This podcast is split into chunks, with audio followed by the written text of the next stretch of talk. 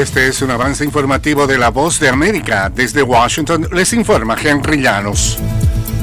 El número de fallecidos en la franja de Gaza ha sobrepasado la devastadora barrera de los 30.000 mientras aumentan las dificultades para repartir suministros básicos. Nos informa Judith Martín. La cifra de víctimas mortales en la franja de Gaza supera los 30.000, una cifra abrumadora desde que empezó la ofensiva israelí sobre territorio palestino en respuesta a los atentados del 7 de octubre en Israel, una reacción que gobiernos de todo el mundo califican como desmesurada. En las últimas horas y desde el enclave palestino denuncian una nueva masacre en un punto de recogida de ayuda humanitaria en la ciudad de Gaza, donde unos 80 civiles habrían fallecido. Judith Martín Rodríguez, Voz de América. Varios incendios forestales ardían en el extremo norte de Texas, incluido uno que se ha convertido en uno de los fuegos más grandes en la historia del estado y avanzaba a una velocidad alarmante mientras tenía de negro el paisaje de ranchos de ganado y pequeñas poblaciones. Una mujer de 83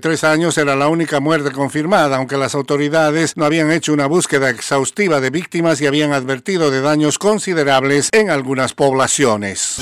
Hollywood, Broadway, teatro, redes sociales, fotografía, estilos de vida, jazz, festivales y conciertos, premios a lo mejor del cine. Tres minutos con lo más destacado de la música popular estadounidense e internacional y las noticias del espectáculo. De todo un poco en el mundo del entretenimiento de lunes a viernes con un servidor Alejandro Escalona, desde La Voz de América en Washington.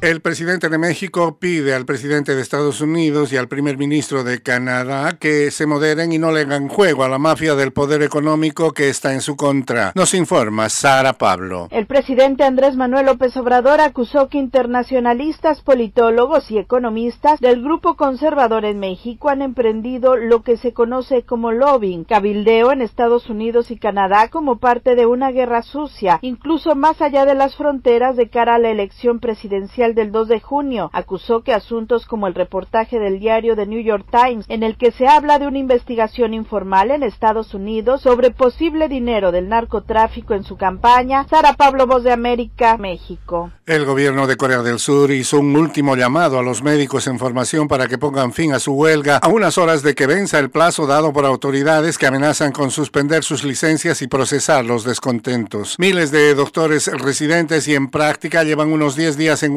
protestando por el intento del gobierno de ampliar matriculaciones en facultades de medicina. Advirtieron que los inconformes enfrentarán repercusiones legales. Este fue un avance informativo de La Voz de América.